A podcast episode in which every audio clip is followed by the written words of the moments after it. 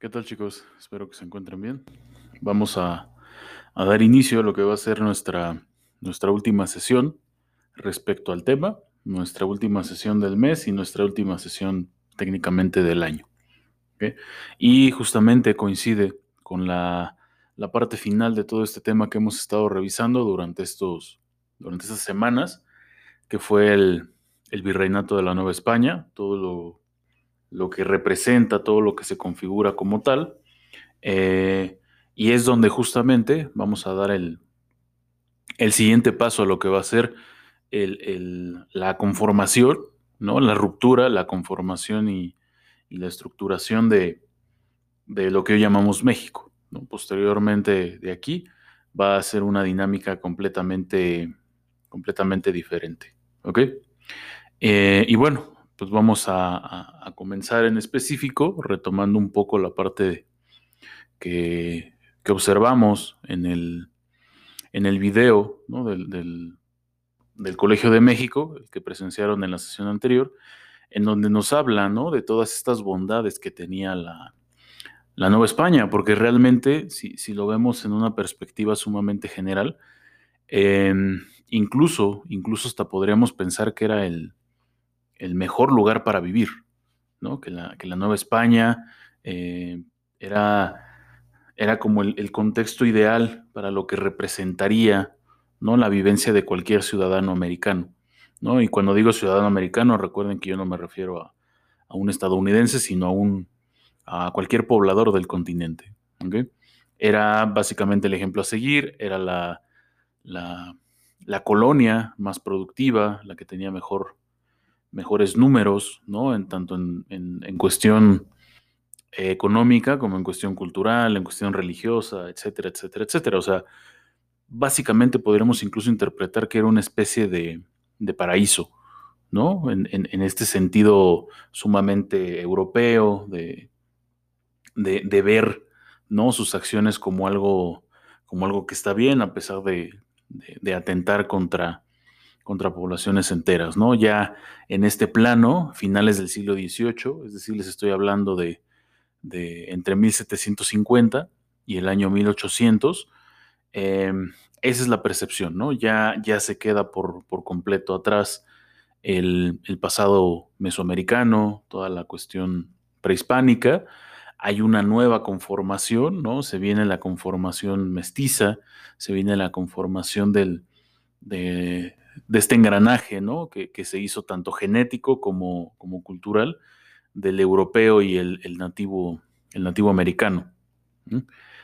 Pero eso, repito, es una perspectiva sumamente general. ¿vale?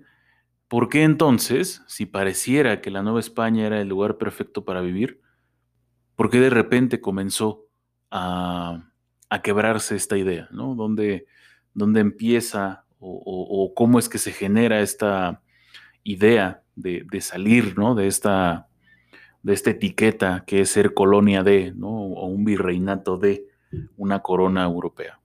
Bueno, como también lo vieron en el video, eh, sí, había gran riqueza porque había una gran explotación. O sea, se explotaban los recursos eh, del, del territorio ¿no? nuevo español y por supuesto que eso iba a las arcas de Castilla, ¿no? a las arcas españolas. Eh, de entrada, pues eso obviamente representa números, números redondos para ellos, o sea, el hecho de tener riquezas en el reino, para ellos representaba que había riqueza en todos, en todos lados, pero esto no era necesariamente era cierto. Obviamente, la vida era mucho más ostentosa en, en Castilla, ¿no? en Madrid, en España, que en, que en la Nueva España. ¿ok? Esto no quiere decir que forzosamente vivían en la miseria, ¿ok? Pero, pero, sí existía un fenómeno que empezaba a hacer bastante eco en los oídos de, algunos pobladores, ¿no? Y estos pobladores son los criollos. Los criollos, por definición, eh, es todo aquel eh, descendiente de españoles, pero que terminó naciendo en, en la Nueva España. Es decir, son todos aquellos hijos de los españoles que, que emigraron de España hasta, hasta acá eh, y que eran vistos como una especie de español de segunda. ¿Por qué? Porque la pureza, ¿no? En este sentido sumamente nacionalista que se tenía en, o se sigue teniendo todavía en, estos tiempos, em, se cree que el hecho de nacer en una determinada tierra te genera cierto valor como persona o como sociedad. En este caso, obviamente, se situaban como los dueños del mundo, entonces era mucho más valioso nacer en, suelo español que en suelo, en suelo nuevo español o en suelo mexicano.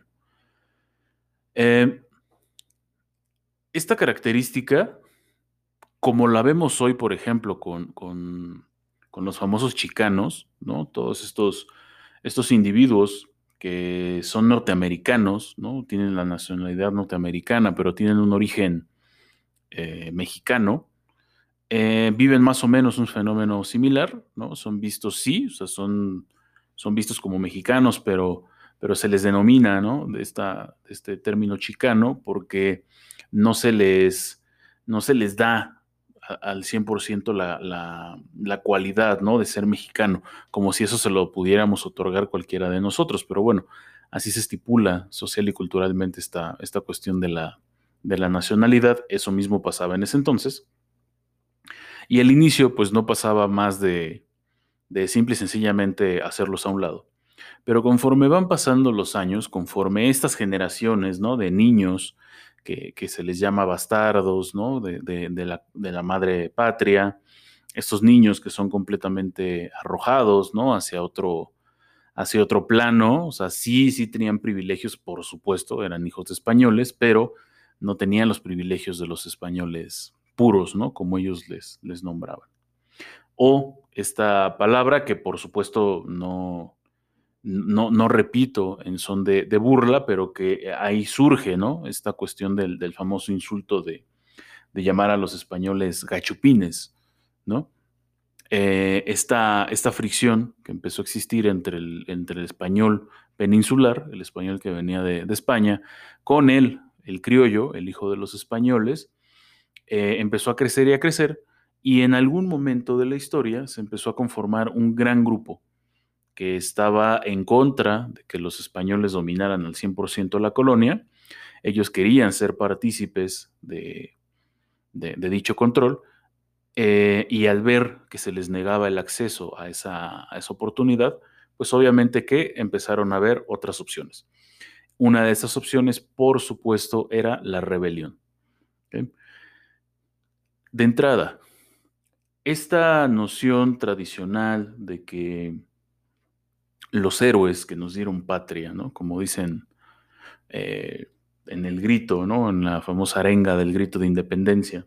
Esta cuestión de que los héroes nos dieron patria, en mi caso yo no la, no la rescato tanto, porque realmente eh, uno de los propósitos de la independencia de, Nueva España eh, tiene que ver con el cambio de control solamente.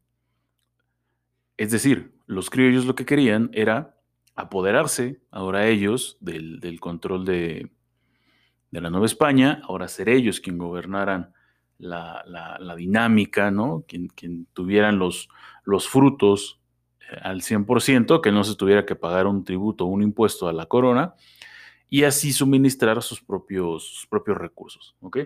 Eh, en este sentido, por supuesto que no estamos hablando de ningún esquema heroico. O sea, por supuesto que existieron personajes que seguramente sí dieron su vida, ¿no? En este sentido sumamente poético y nacionalista de dar la vida por la patria y, poner el, pecho a las balas por, por mi nación, por supuesto que los hubo y los hubo en gran cantidad. Pero, pero, el fin principal del movimiento criollista en ese entonces era apoderarse del control político, social y económico de la colonia. Ya no querían seguir perteneciendo a España, querían ser independientes para poder manejar el, el Estado como tal, ¿no? el Estado completo como tal. Para ese entonces les estoy hablando de las últimas décadas del siglo XVIII, entre 1780, 1770, si quieren por ahí, hasta el año 1810. ¿okay? Ahí es donde se empieza a gestar. Esa es la primera idea. Evidentemente hay muchos participantes en este, en este trayecto. Obviamente, seguramente se les está viniendo a la, mente. Por supuesto que Miguel Hidalgo fue uno de los, de los más aventajados ¿no? y de los más eh, que buscaba un, un protagonismo latente. Por supuesto que fue, fue aquel sacerdote eh, de, Guanajuato, Miguel Hidalgo, ¿no? Pero, pero, eh, no solamente nos tenemos que centrar en el personaje, que fue aquel eh, supuesto, ¿no? Viejecillo, noble y, de buen corazón que nos vino a, dar libertad. O sea, esa, esa visión de la historia en este momento, pues obviamente no la vamos a ver. Tenemos que observar a, a, grandes rasgos qué es lo que realmente, lo que realmente se proponía, ¿no? Y que es, repito, los criollos ahora querían tomar el control, los criollos querían ahora ser los apoderados ¿no? de la, del Estado Nuevo Español o del reino o virreinato de la Nueva España, para poder ellos tener la, capacidad de mandar, ¿no? Y la capacidad de tener el poder, el control, fuera como fuera. O sea, entre más pasaba el tiempo, entre más crecía esta idea, por supuesto que, que iba incrementando tanto las opciones, la, visión y el deseo de, poder. Muy bien. En Europa, en Europa, ¿qué está pasando? Eh, como también lo vieron, pues evidentemente España, al ser uno de los victoriosos ¿no? de este periodo colonialista, eh, es visto con malos ojos por sus adversarios, en este caso Inglaterra, Francia, incluso por ahí, obviamente no, no hubo gran interacción, pero por supuesto que, lo que hoy conocemos como Alemania, ¿no? que en ese entonces era, era Prusia, eh, otros imperios lejanos, ¿no? como, el astrohúngaro, la, la, dinámica italiana, incluso por ahí hasta el resentimiento que había con, con otras colonias en otros continentes, por supuesto que, que, hizo que España fuera el centro de, o el ojo del huracán. Entonces, por obvias razones, España tenía que ser atacada. Y, lo fue, por mucho, por mucho tiempo lo fue. España sufrió el, asedio de parte de, estos adversarios y eso fue debilitando un poco, no al 100%, pero sí fue debilitando un poco eh, la vigilancia total que existía en, en, en, la Nueva España. Por tanto, estas conspiraciones ¿no? constantes que se hacían, que se hacían en, el territorio, sobre todo en la parte del Bajío, es decir, Guanajuato, eh, Guadalajara, etcétera, etcétera, la parte del centro, se empezaban a conjurar. ¿no? También por ahí en, los estados del, sur, también se, hablaba un poco de esta dinámica, pero bajo otra lógica, eh, había otros grupos de, que eran mucho más, más eh, tenían menos, menos ventajas ¿no? que los criollos, también comenzaron a, hablar ¿no? de esta posibilidad de, poder liberarse, ¿no? quitarse el yugo, el yugo eh, virreinal y poder funcionar de otra, de otra forma. Em, esto no quiere decir que el 100% de los mexicanos, bueno, de, los novoespañoles de ese entonces, eh, estuvieran a favor de la liberación. Muchos, por supuesto, que no estaban a favor. De hecho, les generaba un poco de angustia, miedo, esta situación de, pues obvio, ¿no? De, ir a la guerra, de, establecer una, una, dinámica violenta para generar un cambio. Esto obviamente no era tan, tan bien visto por el riesgo que esto conlleva, pero que al final, pues vamos a, ver que a pesar del deseo o el no deseo de, la contienda militar, se termina gestando en la primera década del siglo XIX. Bueno chicos, aquí vamos a, concluir. Con esto cerramos el, tema, con, esto, con esto literal estamos terminando ¿no? la, de conjurar el, apogeo de la Nueva España, ¿no? Ya hasta aquí es cuando observamos el último, la última luz, ¿no? De esta gran, de esta gran colonia para empezar a transformar esta dinámica de, lo que hoy llamamos México. A partir de ahora, digo, a partir de, que entremos nuevamente vacaciones, En enero ya vamos a observar otra dinámica completamente diferente. Incluso van a observar que los procesos son más cortos, más violentos eh, e incluso mucho más cambiantes que ahora, ¿no? Y, la idea es que ustedes vayan percibiendo qué, qué características son las que realmente fundaron al país que hoy llamamos México, ¿vale? Vale, chicos, recuerden realizar sus notas, subirlas a Classroom y posteriormente, si tienen dudas, bueno, recuerden que pueden, pueden escribirme, ¿vale? Que estén bien.